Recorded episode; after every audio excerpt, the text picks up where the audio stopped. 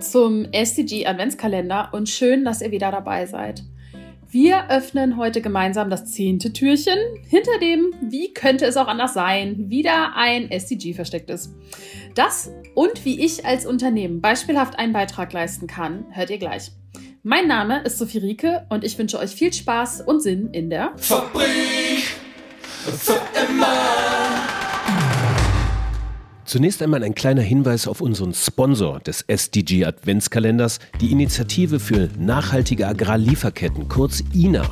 Dort sind sie in erster Linie angetreten, um die Lebensbedingungen von Kleinbäuerinnen und Kleinbauern zu verbessern. Und zwar die, die die Rohstoffe anbauen, die wir wiederum in unseren Produkten haben.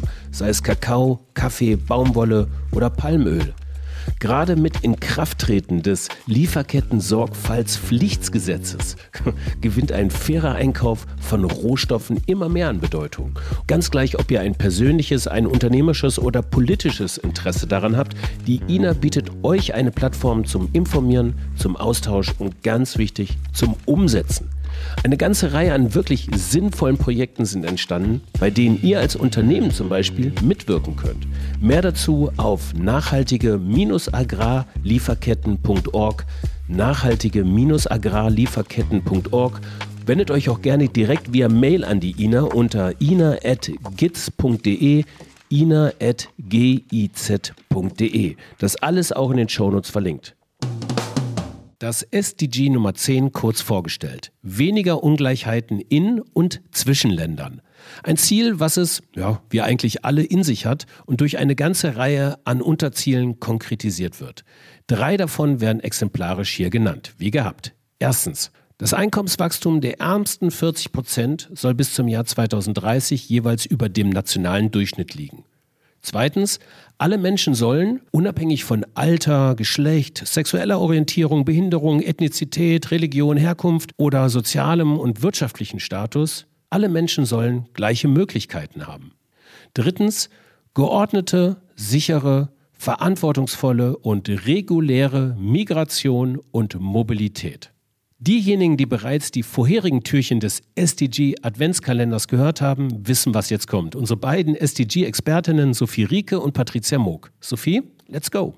Ja, vielen Dank, Frank. Und hi, Patricia. Hallo, Sophie. Los geht's, wie immer, mit unserem Fact.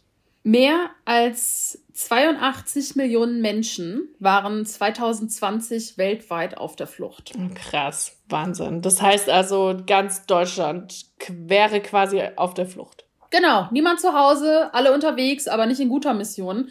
Und wenn man sich halt mal überlegt, dass 71 Prozent der Weltbevölkerung, ja, also wirklich global in Ländern lebt, in denen die Ungleichheit seit 1990 steigt, macht das auf mich jetzt auch nicht so den Eindruck, als würde dieser Trend sich verbessern in naher ja. Zukunft, ehrlicherweise. Exakt. Und das heißt ja, also man muss sich ja vorstellen, das heißt, in diesen Ländern gibt es eben weniger soziale Aufstiegschancen. Und die Pandemie hat diese Ungleichheiten nochmal total verschärft, ähnlich wie bei SDG 1 und 2.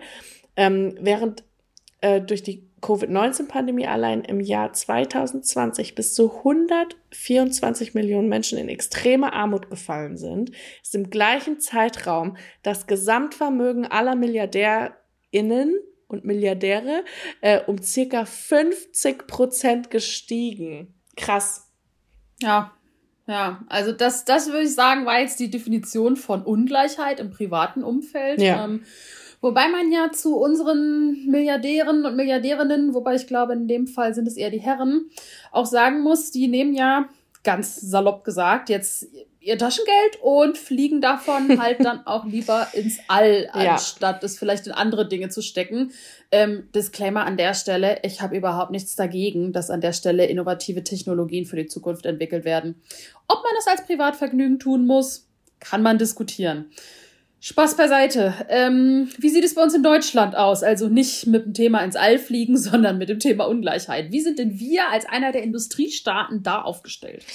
Ja, da habe ich nochmal tief recherchiert und ähm, muss dir leider gestehen, da gibt's wirklich wenig Infos dazu. Die Zahlen stagnieren, äh, wenn es Zahlen gibt, aber generell ist die Datenlage total mau. Ja, ja, da, also das kann man jetzt mal so ein bisschen als Symptom auch dafür nehmen, dass dieses Thema vielleicht gar nicht so richtig im Fokus ist und sich niemand die Mühe macht, da Daten zu erheben. Aber um nochmal den Horizont ein bisschen zu erweitern, dieses SDG adressiert ja nicht nur die Ungleichheit in Ländern, genau. sondern auch zwischen Ländern. Ja. Und hast du da vielleicht ein bisschen Input für uns? Genau, also wir als Industrieländer betreiben ja ganz gern eben Entwicklungshilfe. Ähm, da hatten wir einen ganz kurzen Ausflug schon im SDG 7.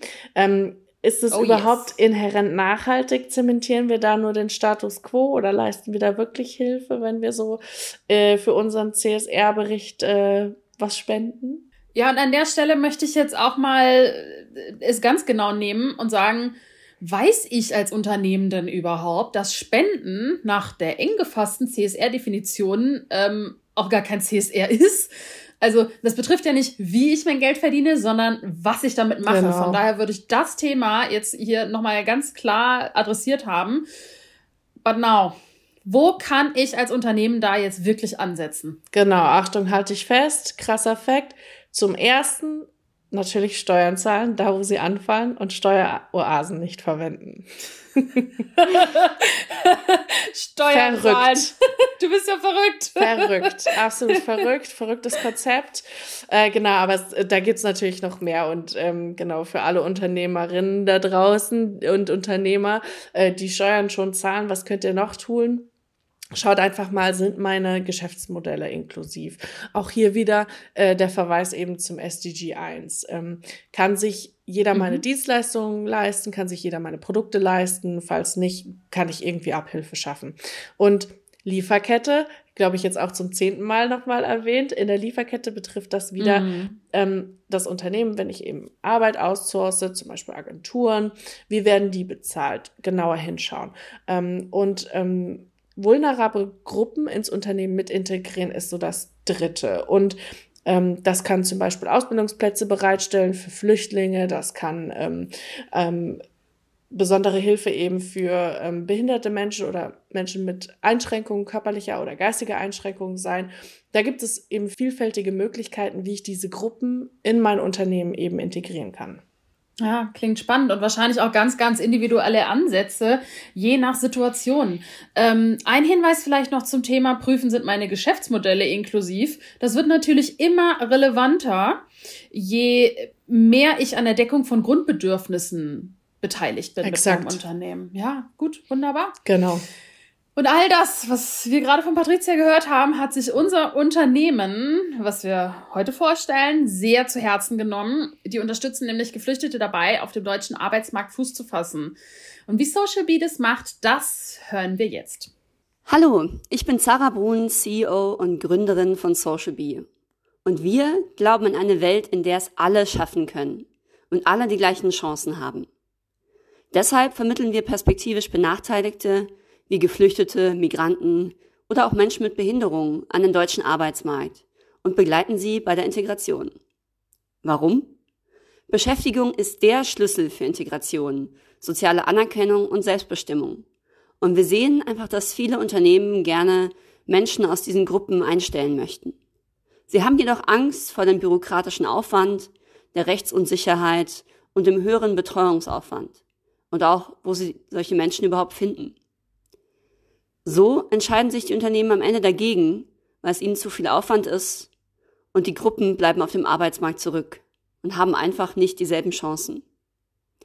Genau deshalb haben wir bei Social Bee ein Konzept entwickelt, was Unternehmen ermöglicht, ganz einfach und unkompliziert Geflüchtete und andere Gruppen einzustellen.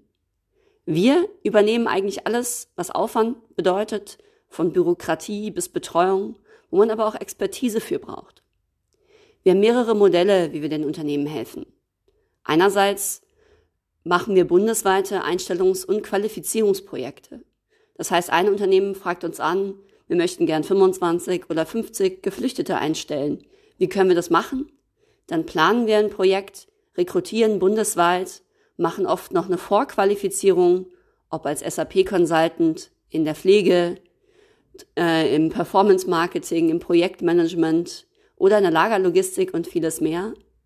Nach der Qualifizierung werden die Geflüchteten bei den Partnerunternehmen eingestellt und werden dann noch sechs bis neun Monate on the job betreut durch umfassende Maßnahmen. Und da kümmern wir uns um alles. Von Familiennachzug über ähm, Stabilisierung, Traumata etc.